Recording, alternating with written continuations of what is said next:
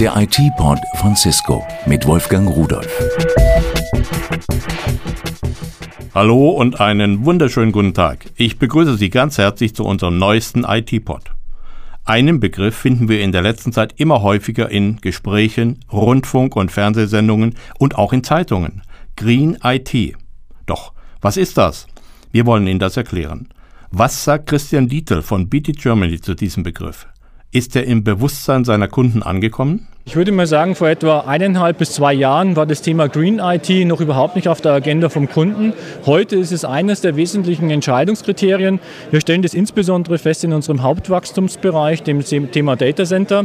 Dort ist definitiv, kommt vom Kunden die Fragen, welche Stromverbräuche, wie wird das Ganze optimiert, woher beziehen wir unseren Strom, wie hoch ist der regenerative Anteil. Also Sie merken eigentlich von, von Stunde zu Stunde, Monat zu Monat, Woche um Woche, dass dieses Thema auch auf der Agenda des Kunden oder im Bereich des Entscheiders beim CIO immer wichtiger wird. Also nicht nur der Endverbraucher interessiert sich für dieses Thema, sondern auch immer mehr die IT-Verantwortlichen in den Unternehmen. Doch was versteckt sich alles unter diesem Kürzel? Andreas Zilch von Experten Group meint dazu. Wir sehen drei Hauptschwerpunkte. Einmal das interne, die interne Bearbeitung bei den Anbietern. Das zweite sind wirkliche Stromspaßmaßnahmen. Und das dritte nennen wir Carbon Killer Solutions. Das bedeutet, dass man dadurch, dass man ICT Solutions hat, dafür sorgt, dass äh, Applikationen zur Lösung an den Markt kommen, mit denen CO2 eingespart wird. Wir sehen sehr starken Effekt beim Stromsparen im Rechenzentrum durch Virtualisierung, teilweise auch auf dem Desktop-Niveau. Und wir sehen Anfänge im Bereich dieser Solutions, wenn es zum Beispiel um Logistik geht und wenn es zum Beispiel eben um, um Webcast, um Telepresence von Cisco geht. Etwas klarer ist der Begriff nun geworden. Aber ich möchte dieses Thema noch stärker beleuchten. Dazu bin ich verbunden mit Frau Dr. Dietlinde Quack vom Öko-Institut in Freiburg. Schönen guten Tag. Guten Tag. Und weiterhin mit Jan Roschek. Er ist Leiter des Greenboards bei Cisco. Guten Tag, Herr Rudolf.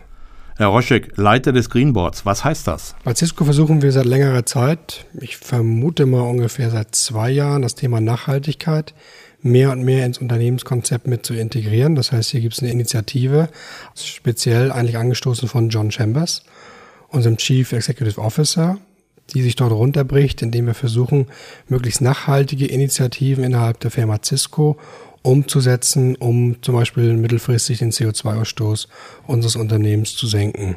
Das spiegelt sich dann wieder in einer Initiative und einem Greenboard Leader in den USA, der dort primär die Aufgabe hat, natürlich auf unserer Produktseite die Energieeffizienz unserer Geräte über die Zeit zu verbessern. Frau Dr. Quack, was bedeutet eigentlich Green IT aus Ihrer Sicht und was steckt dahinter? Na, direkt übersetzt bedeutet es grüne Informationstechnik und grün verbinde ich mit umweltverträglicher Informationstechnik und das umfasst eben Energieeffizienz, also energiesparend betriebene Informationstechnik, aber auch schadstoffarme, recyclinggerechte und langlebige Informationstechnik. Und aus Sicht eines IT-Unternehmens, Herr Roschek, was verstehen Sie unter Green IT?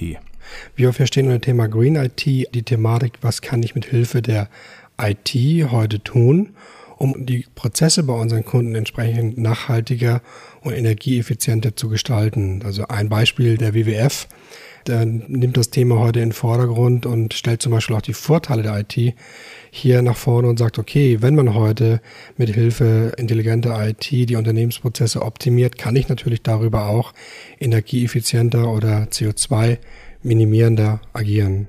Und wie kann ich das konkret umsetzen? Als erstes muss man, glaube ich, als gutes Beispiel vorangehen. Deswegen haben wir bei Cisco eine Maßnahme gestartet, erstmal selber als Unternehmen energieeffizienter zu werden. Das zweite ist, was kann Cisco mit seinen Produkten tun, damit die weniger Energie verbrauchen?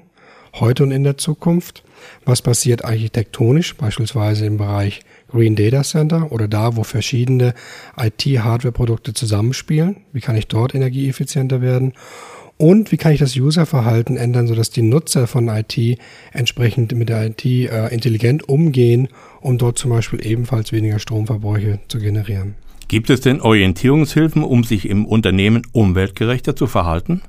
Man kann sich an Umweltzeichen beispielsweise orientieren und besonders energieeffiziente Computer beschaffen. Da gibt es den Energy Star, es gibt den blauen Engel, der noch umfassender ist, also nicht nur die Energieeffizienz betrifft, sondern auch Recyclinggerechtigkeit und so weiter. Das ist so ein weißer Aufkleber mit einem blauen Kreis und da ist ein Engel drin. Genau, und den gibt es eben auch für Computer und im professionellen Bereich sind da auch verschiedene Geräte tatsächlich damit ausgezeichnet. Für einen Endverbraucher sieht es etwas magerer aus. Da gibt es leider nicht so viel im Angebot, aber man kann sich immer noch an Energy Star orientieren oder an oder TCU03 für Bildschirme. Der Energy Star, das ist eine Selbstdeklaration der Hersteller, die also an bestimmten Verfahren, also Messverfahren auch gebunden ist. Der blaue Engel wird zertifiziert von RAL und das gleiche gilt für TCU03, das ist ein schwedisches Zeichen. Also ich glaube, es ist ein erster guter Schritt hier Richtung Energiestart zu gehen. Was uns hier auffällt, ist, dass quasi diese Labels oder quasi vielleicht Guideline-Standards, echte Standards darf man es vielleicht nicht nennen, der Technologieentwicklung eigentlich immer nachhinken. Also der Energy Star beispielsweise beschreibt den Wirkungsgrad der Power Supplies von IT-Geräten. Den gibt es mittlerweile in der dritten Version. Und immer wenn der äh, gerade nachgearbeitet wird oder wieder rauskommt, sind eigentlich die Technologiesprünge innerhalb der IT schon wieder einen Schritt weiter. Es hilft uns, es gibt uns eine Guideline, glaube ich, innerhalb der IT-Branche hier in die richtige Richtung zu gehen. Aber was wir hier sehen, ist ganz klar ein Prozess. Das heißt, wir müssen permanent an der Elektronik arbeiten, in der Forschung und Entwicklung hier nach vorne gehen, um die Energieeffizienz permanent zu steigern, weil wir natürlich den Gegentrend haben, dass die Geräte an sich auch immer leistungsstärker werden. Hehre Worte, Herr Roschek. Aber ist denn die grüne Welle auch wirklich mehr als nur ein Geschäftsmodell? Ist bei uns kein Geschäftsmodell. Ich glaube persönlich, das Thema ist eigentlich entstanden durch die öffentliche Diskussion bezüglich unserer Problematik bezüglich der CO2-Emissionen und natürlich den, den Impact darauf auf die Veränderung in unserer Umwelt dass die öffentliche Diskussion mittlerweile so stark geworden sind, dass sich alle Gewerke, unter anderem auch die IT, damit beschäftigen muss und dementsprechend entgegenwirken muss. Das Gleiche findet natürlich auch innerhalb der Firma Cisco statt. Also hier fragt natürlich auch der Mitarbeiter, was kann ich als Mitarbeiter bei einer Firma Cisco tun, um hier nachhaltiger zu agieren? Was kann mein Unternehmen tun? Also die Verantwortung entsteht ich sag mal, innerhalb der Community, innerhalb des Mitarbeiterstabs und geht natürlich dann auch vielleicht in die Unternehmensphilosophie mit ein. Frau Dr. Quack, ist das Bewusstsein für Green IT wirklich in den Unternehmen angekommen oder muss da noch mehr Aufklärung stattfinden? Es besteht sicher noch ein Informationsbedarf, sei es nur auf Unternehmensebene oder bei Verbrauchern, aber ich bin sehr froh, dass das Thema Klimaschutz, Umweltverträglichkeit überhaupt in Zusammenhang mit IT wahrgenommen wird. Das war sehr lange nicht der Fall. Da war eher die Wahrnehmung, IT, Computer, elektronische Dienstleistungen sind per se nachhaltig und umweltverträglich, weil man tatsächlich, wie der Herr Roschek ja auch schon angesprochen hatte, mit Dienstleistungen auch weniger Material brauchen kann oder Energie sparen kann. Elektronische Rechnungen oder Videokonferenzsysteme sind ein Beispiel dafür. Man hatte da allerdings vergessen, dass es natürlich Infrastruktur, Rechenzentren etc. bedarf und auch Endgeräte, die natürlich Ressourcen brauchen und auch Strom verbrauchen. Es ist so eine gegenläufige Bewegung. Also zum einen merkt man jetzt, dass Energiesparen einen gewissen Trend darstellt. Auf der anderen Seite wird natürlich Infrastruktur und Ausstattung mit Geräten ausgebaut. Auch die Leistungsfähigkeit der Geräte nimmt zu, wie Herr Roschek ja auch schon gesagt hat. Damit habe ich zwei gegenläufige Trends. Zum einen Energieeffizienz über energieeffizientere Hardware, auf der anderen Seite mehr Energieverbrauch, weil mehr Infrastruktur, mehr Rechenzentren, eine höhere Geräteausstattung benötigt wird. Und Geräte, würde ich mal annehmen, auch längere Zeit in Betrieb sind, insbesondere in Privathaushalten. Es ist ambitioniert, wenn man Energie sparen möchte, insgesamt in der IT. Es ist schon ein gutes Ergebnis, wenn man den Stand halten kann. Herr Rosche, kostet Green IT eigentlich mehr oder kann ich sogar Geld sparen, wenn ich ökologisch sinnvoll handle? Also ich sehe heute den Trend, dass es eigentlich zum Glück einhergeht. Das heißt, wenn ich äh, clever investiere in neuere IT-Geräte, die energieeffizienter agieren, und das ist eigentlich Hauptbeweggrund heute unserer Kunden, nämlich quasi im Betriebsmodell die operativen Kosten zu optimieren, habe ich beide Effekte. Ich spare sowohl Energie ein und gleichzeitig bin ich natürlich an der Stelle grüner. Zum Glück laufen diese beiden Themen in die gleiche Richtung. Es kann natürlich sein, dass eine Anfangsinvestition stattfinden muss um entsprechend äh, energieeffizienter zu werden. Aber über die Zeit rechnet sich das. Frau Dr. Quack, welche Auswirkungen hat die neue Elektronik-Schrottverordnung, die ja die Hersteller von Elektronikprodukten zwingt, Altgeräte kostenlos und fachgerecht zu entsorgen bzw. zu recyceln? Ist damit eigentlich nicht schon das Problem gelöst?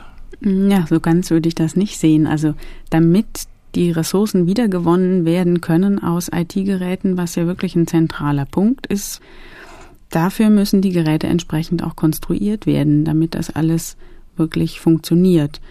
Es sind ja schon die Schadstoffe eingeschränkt worden im Rahmen einer EU-Richtlinie, aber trotzdem sehe ich da noch nicht, dass das wirklich rund funktioniert. Also mein Kenntnisstand ist da, dass da noch einiges im Argen liegt, dass die Ressourcen wirklich wiedergewonnen werden können. Sind wir denn auf einem guten Weg? Was wir versuchen, ist ein Konzept, das nennt sich Triple R. Steht für drei Rs. Das erste steht natürlich für Reuse. Also die Hardware, die im Feld ist, wenn es geht, wieder zu verwenden, zum Beispiel an anderen Standorten und so lange wie möglich im Feld zu behalten. Das zweite ist Reduce. Da geht es darum, die Anzahl der physikalischen Geräte im Feld zu minimieren. Das dritte ist natürlich dann Recycle. Ich nehme mal ein Beispiel. Vielleicht eine Bankfiliale hier im deutschen Raum, die hat heute in der Vergangenheit einen Router als Zugangsknoten gehabt, eine Telefonanlage für die Telefonie, vielleicht eine Firewall aus Sicherheitsgründen und dann noch Application Acceleration für die Geschwindigkeitserhöhung der Applikation in der Filiale. Das wurde in der Vergangenheit integriert in modulare Systeme, die diese Funktion auf Modulbasis zur Verfügung stellen, sodass der Kunde nur das auf Modulbasis kauft, was er auch benötigt und entsprechend mit seinen Anforderungen das System wachsen kann, ohne es mehr gleich wegzuschmeißen. Und heute geht man dazu über, in den neuesten Geräten diese Funktion in ASIC, in einem einzigen ASIC vorzuhalten und per Software ein- oder abzuschalten. Zur Erklärung, ein ASIC ist ein Chip, ein elektronischer Baustein. Das ist ein Chip, korrekt. Frau Dr. Quack, sehen Sie uns auch auf einem guten Weg oder haben wir noch Nachholbedarf? Na, ich würde sagen beides. Wir sind auf einem guten Weg, allein dadurch, dass das Thema jetzt wirklich in der Öffentlichkeit präsent ist und auf den Tagesordnungen der Unternehmen steht. Jetzt muss halt gezeigt werden, dass es an der Umsetzung letztlich nicht hapert. Frau Dr. Quack, Herr Roschek, Dankeschön für das Gespräch. Danke. Vielen Dank, Herr Rudolf. Green IT ist nicht nur gut für unsere Umwelt, sondern spart auch noch Kosten, sowohl in der Wirtschaft als auch im Privathaushalt. Was bleibt ist ein gutes Gewissen, dass wir mit Green IT unseren Kindern und Enkeln diese Welt ein klein wenig besser übergeben können, als dies ohne Green IT möglich wäre. Auch in der nächsten Woche gibt es wieder einen neuen IT-Pod. Bis dahin wünsche ich Ihnen einen stressfreien Tag und Tschüss. Das war der IT-Pod von Cisco mit Wolfgang Rudolf. Hergestellt von der Voxmundi Medienanstalt Köln 2008.